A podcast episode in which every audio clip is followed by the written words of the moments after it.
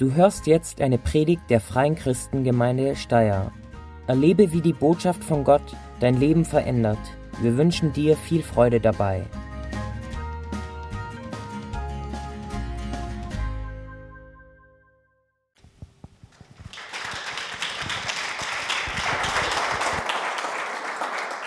Ja, danke einfach fürs Dasein, die Zeit nehmen. Nutzt die Möglichkeit, kommt ins Gespräch, klingt euch ein, gebt, gebt euch, äh, lasst euch mit Infos versorgen oder seid mit dabei beim nächsten Bibelblitz. Wir wollen jetzt äh, Bibel nicht rauchen, sondern lesen und gehen über zur Predigt und schließen, schließen unsere Epheser-Serie ab. Der Plan, wir sind schon bei Teil 8. Ja. Man könnte wahrscheinlich auch 16 oder 20 Teile machen, weil dieser Brief einfach so inhaltsschwer ist. Aber wir haben gedacht, ach, das ist auch schon mal einiges. Und ich möchte gleich mit euch reinsteigen in den ersten äh, oder in den, in den Text selbst als Startpunkt in dem Fall. Wir sind im Kapitel 6 und ich lese die Verse 10 bis 20. Und schließlich, also wir sind bei einem Abschluss, lasst euch stark machen durch den Herrn und durch seine gewaltige Kraft. Zieht die volle Rüstung Gottes an, damit ihr den heimtückischen Anschlägen des Teufels standhalten könnt.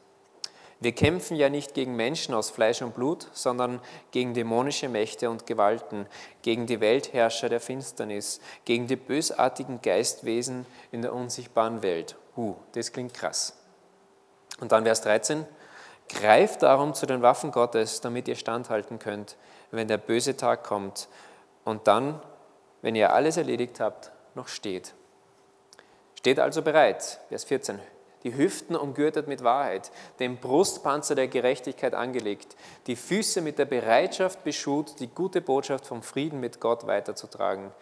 Greift vor allem zum Großschild des Glaubens, mit dem ihr die Brandpfeile des Bösen auslöschen könnt. Setzt auch den Helm des Heils auf und nehmt das Schwert des Geistes, das Wort Gottes, in die Hand und betet dabei zu jeder Zeit mit jeder Art von Gebeten und Bitten in der Kraft des Heiligen Geistes und seid dabei wachsam und hört nicht auf, für alle Gläubigen zu beten.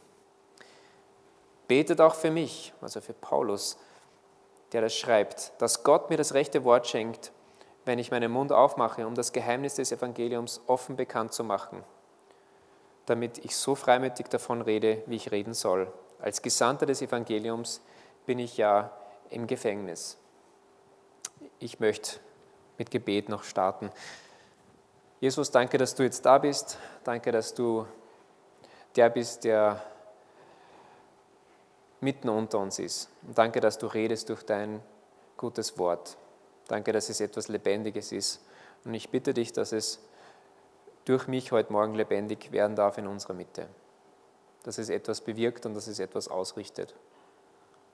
Amen. Es geht hier um einen geistlichen Kampf. Also ihr könnt eure Sturmgewehre eingepackt lassen. Es ist ein geistlicher Kampf, ja, ein geistlicher Kampf. Aber dieser Kampf, der ist interessant, unter Anführungszeichen, für jeden von uns, egal ob du schon sagst, ich bin Christ oder nicht, weil dieser Kampf tobt in der unsichtbaren Welt. Und es ist gut, wenn wir diesen, diesen Kampf nicht ignorieren. Und ich möchte mit euch in, in drei Schritten durch, durch diesen Text mich durcharbeiten und das ist unser Plan. Es ist immer gut, einen Plan zu haben. Erster Schritt, kenne deinen Feind. Zweiter Schritt, wähle deine Waffen. Dritter Schritt, kämpfe. Klingt logisch, oder? Und ich würde sagen, wir, wir schauen gleich äh, zum ersten Punkt. Kenne deinen Feind. Es ist so gut wie unmöglich, einen Krieg oder eine Schlacht zu gewinnen, wenn du deinen Feind nicht kennst, wenn du nicht weißt, welchem Gegner du gegenüberstehst. Und es ist auch bei jeder äh, militärischen Auseinandersetzung so, jede Seite versucht möglichst viel über den anderen rauszufinden, um einen Plan zu entwickeln, wie kann ich mich gegen den Feind behaupten. Höchst logisch, oder? Und genauso ist es auch bei uns. Was wissen wir aus diesem Text heraus mal über unseren Gegner, über den Feind? Das Erste, was ich hier aufgeschrieben habe, der Feind ist real. Ich habe das gelesen gestern beim Vorbereiten und habe mir gedacht, das ist für Barcelona-Fans. Der Feind ist real. äh, ist ein bisschen zweideutig. Aber darum geht es nicht. Der Feind ist real, das ist eine, eine komische Vorstellung für uns, ähm, weil wir Europäer so vielleicht insensibel sind zum Teil für übernatürliche Dinge, die passieren. Viele von uns. Und so treffe ich immer wieder Leute, die sagen, ich glaube schon an Gott, aber ich glaube nicht an einen Teufel. Ich glaube nicht an ein personifiziertes Böse. Also das personifizierte Böse in Form eines Teufels kann ich mir nicht vorstellen. Ich weiß nicht, ob es dir auch so geht, aber das ist etwas, was ich sehr oft ähm, höre. Und das ist auch Teil, und wir werden später darauf kommen, Teil der Methoden des Feindes. Es ist gut, wenn die Leute gar nicht wahrnehmen, dass es nicht nur Gott gibt, sondern auch einen Gegner Gottes gibt. Und das spielt mit in unsere Kultur hinein, dass viele Leute und, und wir auch manchmal in der Gemeinde so tun, als, als würde es eigentlich kein, keinen Feind geben. Und was mich extrem bewegt hat, und ich habe das schon mal erzählt, ich möchte es in Kurzform nochmal erzählen, weil es mich so zum Nachdenken gebracht hat, ist eben die Geschichte, wie mir mein, mein ehemaliger Studienkolleg Cyril erzählt hat, wie seine Familie zum, zum Glauben gekommen ist. Wie war das? Cyril ist aus Kamerun und in Kamerun ist es ganz im Gegensatz zu uns Alltag oder in Afrika, allgemein Asien, auch Lateinamerika, da sind die, ist die, die geistliche Welt etwas Alltägliches für die Menschen. Und zum Beispiel bei Cyril war es so, in Kamerun hat fast jede Familie einen persönlichen äh, Zauberer, der gegen Bezahlung dafür sorgt, dass die Familie geschützt ist gegen, gegen dämonische Angriffe, gegen irgendwelche geistlichen Mächte. Ähm, ist ein gutes Geschäft, aber das ist auch wirklich ein reales Geschäft. Und eines Tages aber beschließt Cyrils Papa, gibt es eine Vorgeschichte dazu, aber er beschließt, sein Leben Jesus zu geben. Er beschließt, sich hinzuknien und zu Jesus zu beten, ihm seine Lebensschuld zu bringen und zu sagen, Jesus, komm du in mein Leben, du bist jetzt der Herr und mein Erlöser. Und in dem Augenblick oder kurz darauf, als er das tut, merkt der persönliche Zauberer der Familie, 500 Kilometer entfernt im Heimatdorf, dass Cyrils Papa aus seinem Schutzbereich herausgetreten ist und in den Schutzbereich von jemand anderem getreten ist.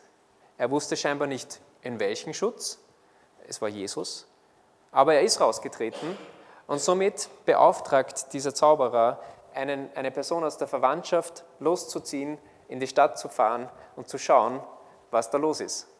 Krass, oder? Das ist, wenn wir das hören, irgendwie wow, ja, fast nicht greifbar. Aber das zeigt diese Realität. Der Feind, er ist real.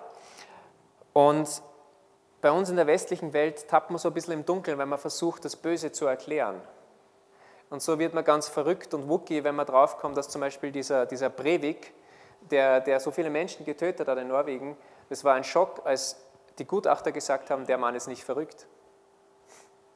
Das war, alle haben gesagt, er muss verrückt sein. Also wir versuchen diese, diese Erklärungen zu finden, sozial zum Beispiel oder psychologisch, dass das Böse geschieht aber da wird etwas ausgeblendet, eine geistliche Dimension in, diesem, in dieser Gleichung fehlt. Und dadurch gibt es einfach zum Teil keine Erklärungen. Es gibt die Theorien, ja, wir müssen alle nur gebildet genug sein. Dann wird das Böse quasi ausgerottet durch Bildung. Aber dann sehe ich den Zweiten Krieg. Die gebildeten Nazis, die waren sehr böse und gebildet.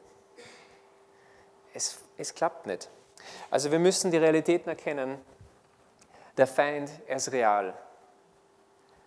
Das ist das Erste. Das Zweite, was wir wissen über den Feind, der Feind, er ist stark, aber er ist unterlegen. Es gibt zwei Fehler, die wir, die wir machen können beim Einschätzen des Feindes. Wir können ihn entweder überschätzen oder wir können ihn unterschätzen. Wenn wir ihn überschätzen, dann sehen wir überall nur noch das Wirken des Feindes, überall nur noch den Teufel. In allem, was passiert. Aber das wäre auch eine Fehleinschätzung. Weil wenn wir sehen, was hier in Vers 10 und 11 steht, dann, dann, dann wird das korrigiert, diese Sicht. Und schließlich, lasst euch stark machen durch den Herrn und durch seine gewaltige Kraft. Wer ist stark? Wer ist kräftig? Und jetzt auch in Vers 11, wer ist, das, wer ist der, der so stark ist, dass wir widerstehen können? Zieht die volle Rüstung Gottes an, damit ihr den heimtückischen Anschlägen des Teufels standhalten könnt. Es gibt einen Sieger und der Sieger ist Jesus Christus. Er hat den Tod besiegt und den Teufel besiegt. Und auf dessen Seite stehen wir. Aber gleichzeitig wäre es eine Fehleinschätzung zu sagen, und das ist etwas, was mir zum Beispiel mein Freund gesagt hat, der hat gesagt, der Teufel ist ein Kasperl. Das war vor 10, 20 Jahren ungefähr. Und, na, circa 20. Und ich habe mir nur gedacht, das ist irgendwie komisch. Kommt mir irgendwie komisch vor, diese Aussage, aber ich habe nicht irgendwo widersprochen. Und heute würde ich deutlich widersprechen, würde sagen, na, der, der, der Teufel ist kein Kasperl. Der hat Macht, der hat Kraft. Wie komme ich drauf? Hey, dieser Abschnitt, er wäre nicht da, wenn er ein Kasperl wäre, wenn keine Kraft da war, wenn, keine, keine Macht, wenn kein Machtbereich da wäre für den Teufel, um zu wirken. Das ist die größte Fehleinschätzung. Und das ist auch die Fehleinschätzung, die in unseren Breiten einfach allgemein da ist. Ich glaube an Gott, aber ich glaube nicht an den Teufel. Das ist die größte Unterschätzung des Feindes, die man einfach machen kann. Und die wollen wir nicht. Also wir wollen die, die Realitäten haben und wir wollen einfach wissen, okay, er ist real, er ist stark, aber er ist unterlegen. Okay? Ist das, ist das gut, wenn wir das wissen? Ich denke schon. Das Dritte, und das ist, das ist auch ganz wichtig. Hier wird es nämlich dann praktisch. Und zwar, der Feind, er ist ein Lügner und ein Betrüger durch und durch. Das sehen wir auch hier. Und zwar Vers 11, schon ein paar Mal gelesen, aber wir gehen einfach auf die Details ein bisschen ein. Zieht die volle Rüstung Gottes an, damit ihr den heimtückischen Anschlägen des Feindes standhalten könnt. Paulus verwendet in seinen Schriften fast durchwegs die Bezeichnung Satan für den Teufel. Satan kommt aus dem ersten Teil der Bibel, aus dem Hebräischen und es bedeutet so viel wie Gegner oder Ankläger. Aber hier verwendet er komischerweise nicht Satan, sondern er verwendet ein anderes Wort, ein griechisches Diabolos. Kennt man von diesem Spiel da. Und Diabolos bedeutet Durcheinanderwerfer, Verdreher, kurz Lügner. Und das ist so wichtig, dass wir das verstehen. Und er will ganz bewusst betonen, pass auf, er ist ein Trickser, durch und durch, mit allen Wassern gewaschen. Tricks, Tricks, Tricks, wohin du schaust. Und diese Tricks werden nicht mit Tricks be bezeichnet, sondern hier finden wir das Wort Methodias. Man hört schon das Wort, das deutsche Methode, genau. Er hat so seine Methoden. Und diese Methoden basieren alle auf Lügen und Tricks. Das müssen wir wissen über den Feind. Das hilft uns enorm. Und weil wir diese drei Punkte hier jetzt haben, schreiten wir zu Punkt 2, beziehungsweise geht auch der Text über und sagt, okay, da ist etwas zu tun. Nicht nur den Feind kennen, sondern wähle deine Waffen. Und das kommt jetzt irgendwie so brachial rüber und so, ja, da ist ein, ein römischer Legionär, ein Fußsoldat. Ähm, aber wir müssen daran denken, wir haben gerade gehört im Vers 20, Paulus ist in Gefangenschaft. Er befindet sich, als er dieses Schreiben schreibt, in römischer Gefangenschaft. Und er wird von römischen Soldaten bewacht. Das heißt, er sieht diese Männer vor sich in ihren Rüstungen, in ihrer Ausrüstung. Vielleicht hat er sogar, es war ja über längere Zeit, dass er inhaftiert war, Vielleicht hat er sogar den ein oder anderen äh, das Gespräch gehabt mit den Soldaten und sich was erklären lassen von ihrer Ausrüstung. Und jetzt zählt er nämlich auf und vergleicht so diese Ausrüstung dieser Soldaten mit den geistlichen Rüstungsgegenständen, die Gott uns in die Hand gibt, um uns diesem Feind entgegenzustellen und um bestehen zu können. Und das schauen wir uns jetzt an. Wichtig dabei ist zu beachten, ähm, Vers 10, hat gesagt, lasst euch stark machen. Also unsere Stärke kommt woher? Von Gott, genau. Unsere Stärke, es ist nicht unsere Stärke, in der wir auftreten. Das heißt, du kannst sehr schwach sein und trotzdem Stärke empfangen von Gott. Aber es gibt etwas, das wir tun müssen. Und das steckt auch im Teil 2 Titel drin, also im zweiten Abschnitttitel. Du musst selbst hingehen, wählen. Eigentlich haben wir nicht wirklich die Wahl, weil er sagt, ihr sollt alles anziehen.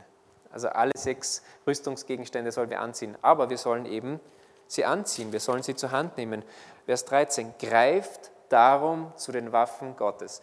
Dieses Hingehen und Anziehen, das musst du selbst machen. Es ist wie mit dem Aufstehen. Selten passiert, dass ich aufstehe und plötzlich springen die Kleidungsstücke auf meinen Körper. Bam, bam, bam, und ich stehe angezogen da. Ist dir schon mal passiert? Irgendjemand schon mal? Noch nicht, gell? Nein, irgendwie nicht. Und genauso ist es im Geistlichen auch. Wir müssen selbst hingehen.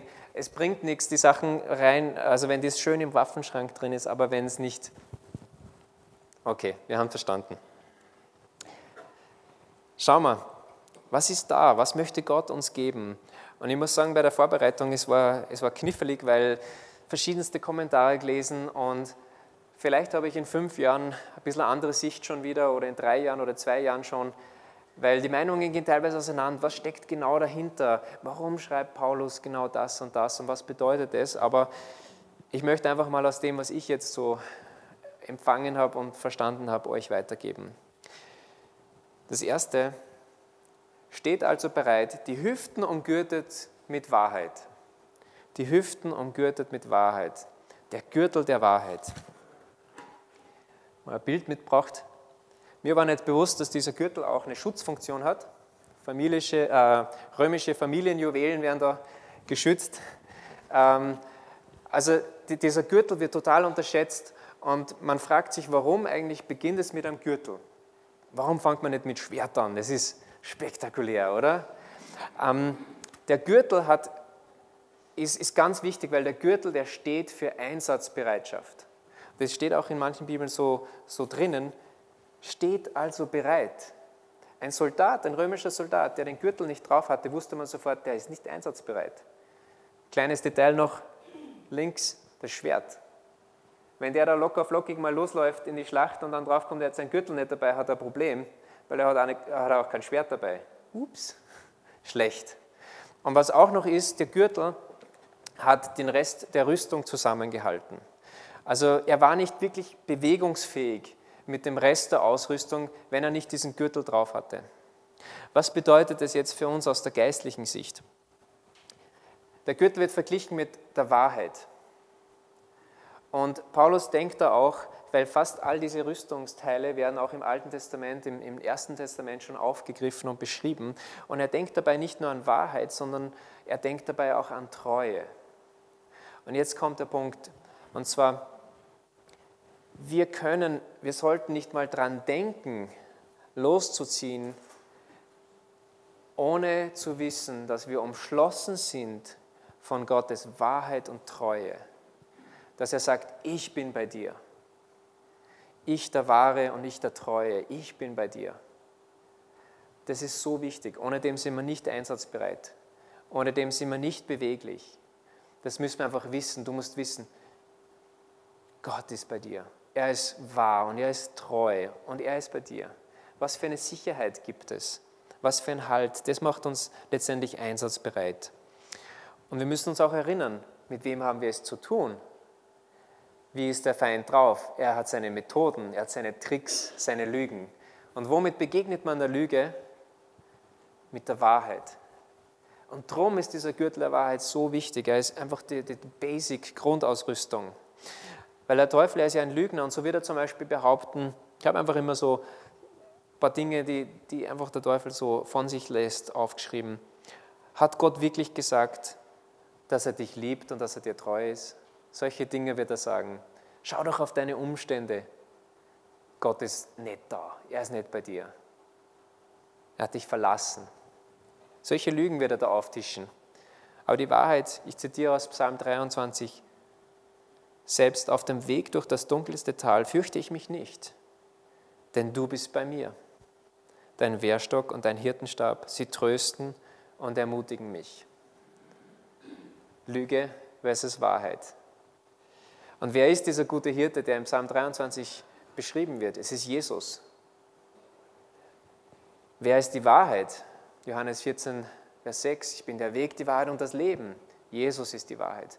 Das heißt, denken wir nicht mal dran, wir sind nicht einsatzbereit, wenn nicht Jesus bei uns ist in unserem Kampf. Das ist der Gürtel der Wahrheit. Wir gehen weiter. Der Panzer der Gerechtigkeit, den sieht man da, dieser wirklich großartige Schutzpanzer. Und man fragt sich, wow, wie haben die das finanziert? So viele Soldaten und alle haben so echt eine tolle Ausrüstung. Der Feind wird dir verschiedenste Lügen auftischen und Teil seiner Taktik, seiner Methode ist, er wird immer versuchen, dich entweder dafür, dazu bringen, dass du zu hoch von dir denkst oder zu tief von dir denkst, zu schlecht von dir denkst. Ihm ist egal, von welcher Seite du vom Pferd fällst, Hauptsache du fällst vom Pferd und brichst dir dabei das Genick. So ist er drauf. Und so wird er zum Beispiel versuchen, wenn du weniger selbstbewusst bist, dann wird er sagen, was, du bist ein Christ, du bist nicht gut genug, um dich ein Kind Gottes zu nennen. Das ist das Runterdrücken. Ja? Oder wird es auf der anderen Seite, wenn du eher gut drauf bist, Performance-Mensch und so, dann wird er sagen, schau dir mal die anderen an. Was für Loser, du bist so großartig. Bleib so, wie du bist. Mach so weiter, wie du bist. Und hier braucht man wieder Wahrheit. Römer 3, Vers 22 sagt, die Gerechtigkeit Gottes, es geht hier um den Panzer der Gerechtigkeit, die Gerechtigkeit Gottes, die durch den Glauben an Jesus Christus geschenkt wird und allen zugute kommt, die glauben. Also jetzt, da gibt es keinen Unterschied. Ja, ich habe es schlecht gelesen, aber die Gerechtigkeit Gottes, sie ist ein Geschenk Gottes, die allen zukommt, die glauben. Das heißt, es ist egal, wie schwach oder wie stark du eigentlich bist, wenn du zu Gott kommst und sagst, Jesus, du sollst meine Gerechtigkeit sein, du hast dein Leben für mich gegeben, du hast den Preis bezahlt, ich bin gerecht durch dich. Darum geht's. Und dieser Panzer soll dich davor schützen, dass du entweder dich selbst runterdrückst, dein Herz dich selbst runterdrückt oder dein Herz dich hochhebt in über alle Höhen und du stolz wirst. Darum geht es bei diesem Panzer. Es geht um die, den Schutz deines Herzens. Das macht dieser Panzer. Der, der schützt die lebenswichtigen Organe. Und die dürfen nicht auf falsche Fährte gebracht werden. Der Panzer der Gerechtigkeit. Woher kommt deine Gerechtigkeit? Jesus. Jesus, Jesus, Jesus. Egal welche Lüge aufgetischt wird. Okay? Wir schauen weiter die Schuhe der guten Botschaft. Vers 15, die Füße mit der Bereitschaft beschut, die gute Botschaft vom Frieden mit Gott weiterzutragen. Römische Soldaten haben so Halbstiefel gehabt, die heißen Kaliga. Und das waren bessere Sandalen, kann man sagen. Und mit denen war es möglich, dass man lange Distanzen marschiert. Und hier spricht Paulus von einer Bereitschaft, die wir haben sollen, die gute Botschaft von Jesus weiterzutragen. Warum ist es so wichtig, diese Bereitschaft zu haben? Wie arbeitet der Feind? Er wird, er wird anfangen, wieder zu tricksen und zu verdrehen. Und er wird uns einreden wollen und sagen, ach, die Botschaft, du mit deiner Botschaft, die will keiner hören, weil das ist doch eine Botschaft der Verdammnis. Die Leute werden das ablehnen, bleib daheim. Schuhe gar nicht anziehen, Socken sind eh gemütlicher, bleib daheim. So wird es probieren. Aber was steht hier im Text eigentlich?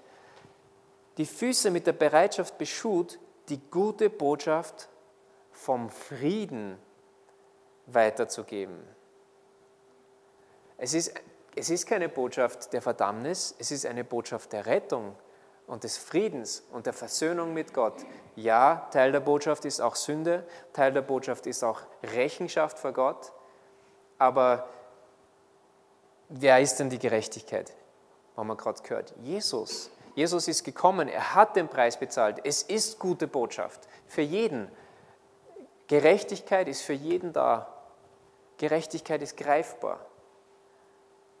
Also so wichtig, diese Bereitschaft soll einfach immer da sein in unserem Leben, weil es gute Schuhe sind. Die wollen wir immer bei uns haben. Es ist mir noch nie passiert, dass ich einfach irgendwo auftauche, vielleicht hier im Gottesdienst und dann denke, hey, ich habe gar keine Schuhe an, ganz vergessen Schuhe anzuziehen. Und genauso muss es auch sein mit dieser Bereitschaft. Diese Botschaft ist ist eine Botschaft des Friedens. Es ist eine gute Botschaft. Lassen wir uns nichts anderes einreden, dass das keine gute Botschaft ist. Es ist gute Botschaft. Und weil es eine gute Botschaft ist, wollen wir es immer dabei haben. Viertens, jetzt wird es richtig interessant. Spätestens bei diesem Punkt musste ich an Asterix und Obelix denken. Ihr kennt alle diese, diese Zeichnungen. Ähm, und das Coole ist, bei meiner Übersetzung, ich lese heute übrigens aus der neuen evangelistischen Übersetzung, da wird sogar geschrieben Großschild. Es gab nämlich ja, es ist ja beim Schwert auch, dann, man kann ja da lesen und lesen. Es gibt da verschiedenste Schilder gab es und es gab auch kleine, aber hier ist die Rede vom Großschild. Und dieses Großschild war cool, da konnte man den ersten Panzer damit äh, äh bilden, ja? also das ist so quasi der antike Panzer. Ähm, aber das Besondere an diesem Großschild war, man sieht hier, die waren so groß, wenn du dich dahinter geduckt hast, du warst komplett verdeckt. Wie genial ist das denn? Und mit was wird dieses Schild verglichen? Mit dem Glauben. Das heißt, wenn du Glauben, wenn du Vertrauen hast in deinen Gott, dann ist es egal, was der Feind auf dich schießt und in deine Richtung haut, du bist komplett geschützt. Wow! Ich war richtig begeistert, wie, wie mir das bewusst war. Es war mir nie bewusst. Hey, es ist ein Großschild. Und letztendlich es ist es immer das Ziel des Feindes, dass er deinen Glauben zerstört, dass er dein Vertrauen in Gott irgendwie untermauert und, und schaut, dass, dass das einbricht. Aber egal, was er auf dich wirft, wenn du dein Vertrauen auf Gott setzt, dann bist du komplett gedeckt. Du bist du komplett gedeckt.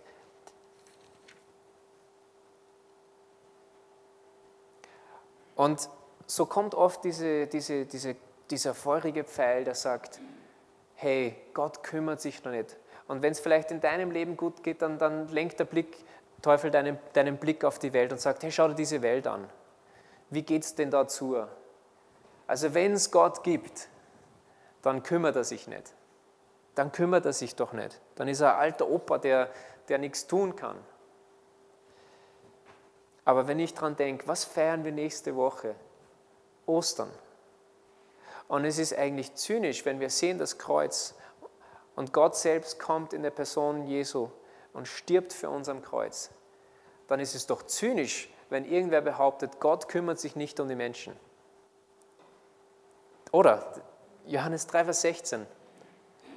Denn so hat Gott der Welt seine Liebe gezeigt, dass es seinen einzigen Sohn gab, damit jeder, der an ihn glaubt, nicht verloren geht, sondern das ewige Leben hat.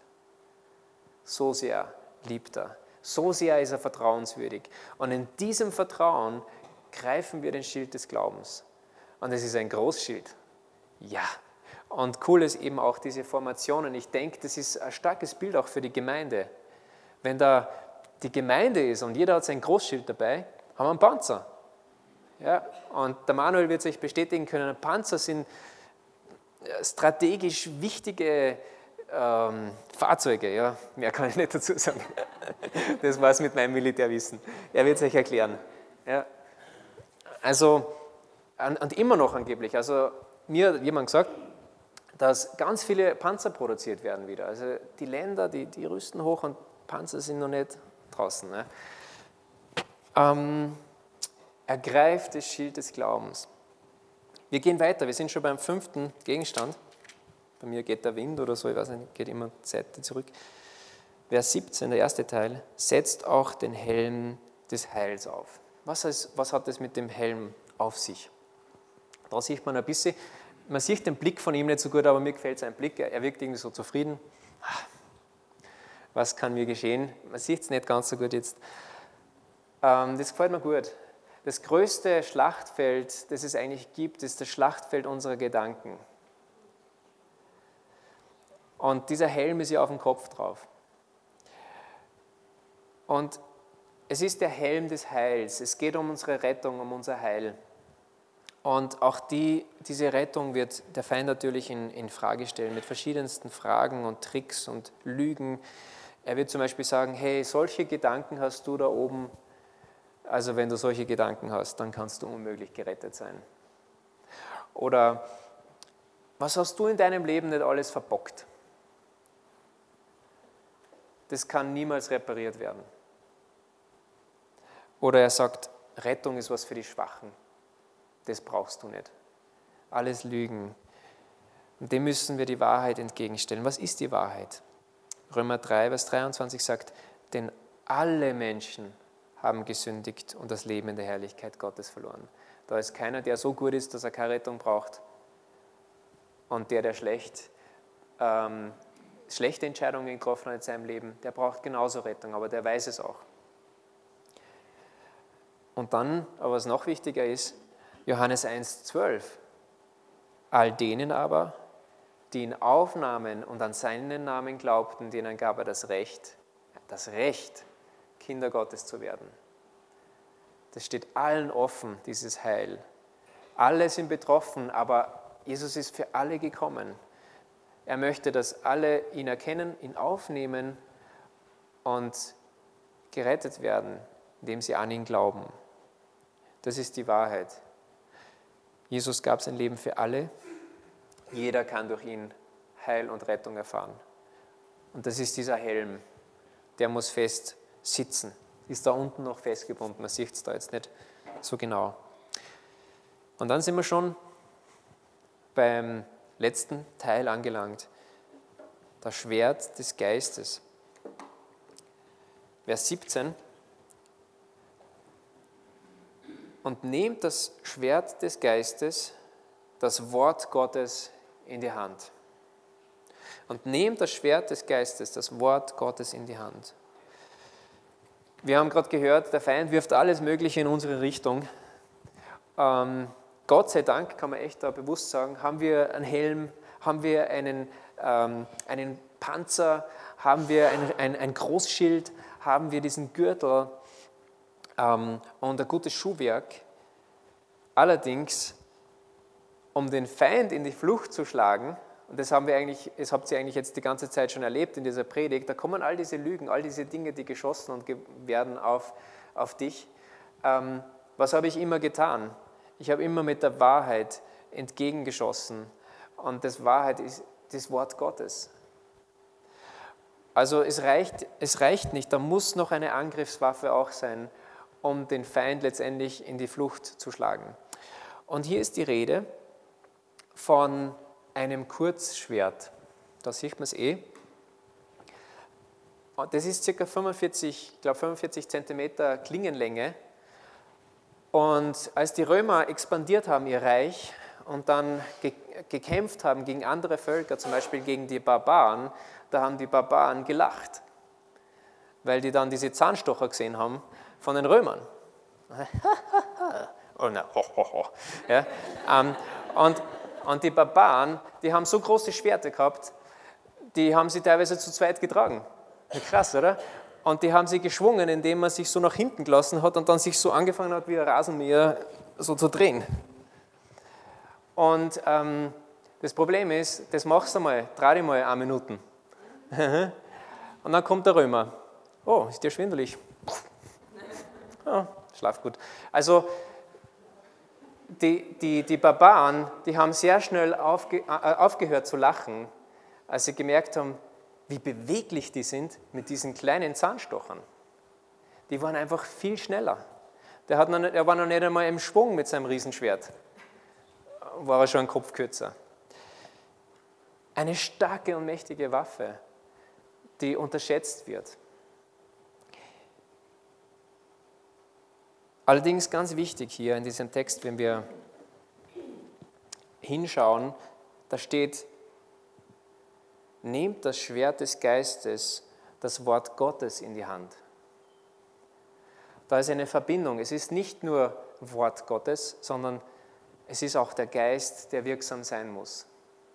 Weil du kannst ähm, wie die Bibel lesen oder sehen wie ein Zauberbuch, ist es aber nicht, wo man einfach Sprüche sagt das ist zu wenig. Es muss lebendig werden durch den Geist Gottes.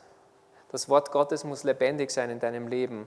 Und das können wir nicht selbst zum Leben bringen, sondern es ist der Geist Gottes, der Leben bewirkt. der die Dinge lebendig macht. Das ist ganz, ganz wichtig. Jesus sagt in Johannes 6, Vers 63, der Geist macht lebendig, menschliches Bemühen nützt nichts. Aber die Worte, die ich euch gesagt habe, sind von diesem Geist und von Leben erfüllt. Das muss was Lebendiges sein in unserem Leben, dieses Wort Gottes. Etwas, das der Heilige Geist lebendig macht in uns und etwas auch, das wir auf unser Leben selbst ranlassen.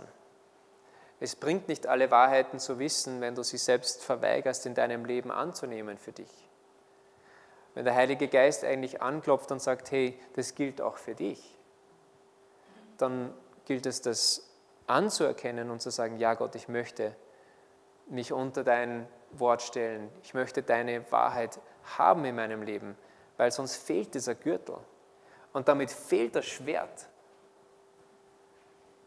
Also das ist verbunden. Es ist wie eine Klammer in diesem Text. Gürtel der Wahrheit und das Schwert des Geistes umklammern diese ganze Rüstung. Wir müssen das im Gesamten sehen. Gottes Wort muss lebendig sein in uns. Das merkt man ja auch. Wenn du Leuten einfach nur Bibelverse auf den Kopf haust, wirst du vielleicht das Gegenteil erreichen von dem, was du dir erwünscht. Es muss auch Gottes Geist wirksam sein. Und Gottes Geist ist auch ein Geist der Liebe. Und nicht nur tote Worte. Jesus, mit wem hat er die meisten Konflikte gehabt? Mit denen, die am genauesten das Wort gekannt haben. Die wussten alles auswendig. Aber es waren tote Worte. Da war kein Leben drin. Und so soll es nicht bei uns sein. Es soll lebendig sein durch den Heiligen Geist, durch seine Liebe auch. Und jetzt sind wir eigentlich da im Schnelldurchgang durch diese Waffenrüstung gegangen und der Text ist noch nicht vorbei. Dritter Teil, auch eine nette Formation, solange kein Luftangriff kommt, aber die waren eher seltener damals. Ähm, und das finde ich auch ein gutes Bild für die Gemeinde. Probleme kommen, Formation, Großschild, Glaube. Okay, äh, finde ich voll super eigentlich. Das sind echt gute Bilder. Ähm, Kämpfe. Kämpfe, dritter Teil, ganz kurz, das ist, äh, ähm, ich möchte da, aber es ist ein wichtiger Punkt, weil wir haben jetzt diese, wir haben uns aufgerafft, die, die Rüstung angezogen, wir wissen, okay, so ist der Feind drauf und jetzt geht es aber in die Offensive noch. Und da Vers 18 bis 20 steht folgendes, und betet dabei, und betet dabei zu jeder Zeit mit jeder Art von Gebeten und Bitten in der Kraft des Heiligen Geistes und seid dabei wachsam und hört nicht auf, für alle Gläubigen zu beten. Also ich weiß nicht, wie oft da Beten, Bitten drin vorkommt dem Text. Betet auch für mich, dass Gott mir das rechte Wort schenkt, wenn ich meinen Mund aufmache, um das Geheimnis des Evangeliums offen bekannt zu machen. Da sieht man letztendlich, es geht um die gute Nachricht. Es geht um die gute Nachricht.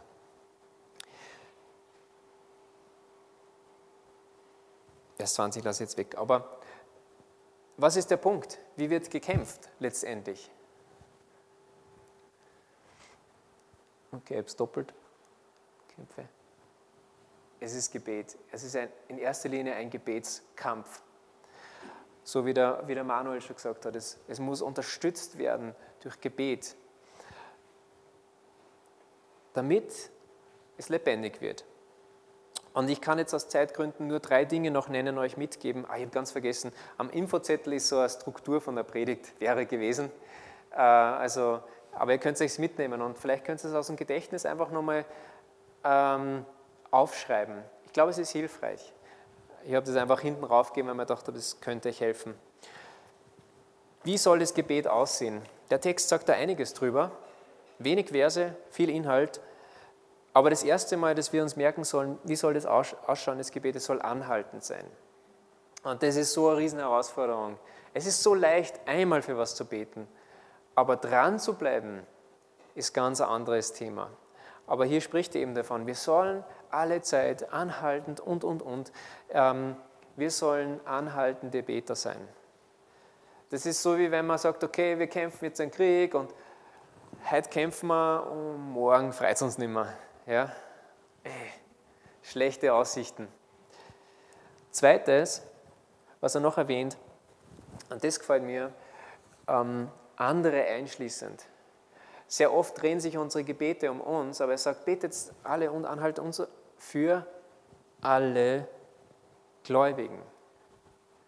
Und ich glaube, dass es auch bedeutet, an anderen Stellen sagt Paulus, wir sollen nicht nur für die Gläubigen beten, sondern auch für die, die noch nicht zum Glauben kommen sind. Aber es betont auch, weil es dieser Kampf ist, wir sollen auch gegenseitig füreinander beten, dass wir unsere Rüstungsteile beieinander haben. Okay? Und das Dritte, was er noch mitgibt, und das ist auch was, was wir vielleicht schnell mal übersehen, wir sollen evangeliumszentriert, ich hoffe, ich habe keinen Fehler drin, ist ein, ist ein kurzes Wort, Deutsch ist schon cool, man kann einfach alles aneinander hängen und es wird Wort. Ähm, die Amerikaner staunen ja über unsere Worte, das kennen die nicht so.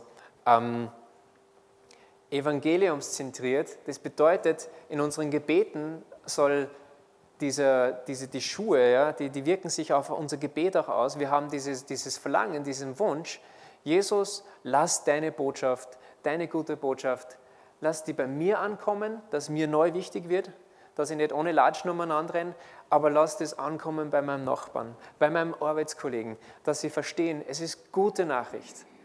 Weil was ist, wenn das ankommt, diese Botschaft? Dann geschehen die größten Siege.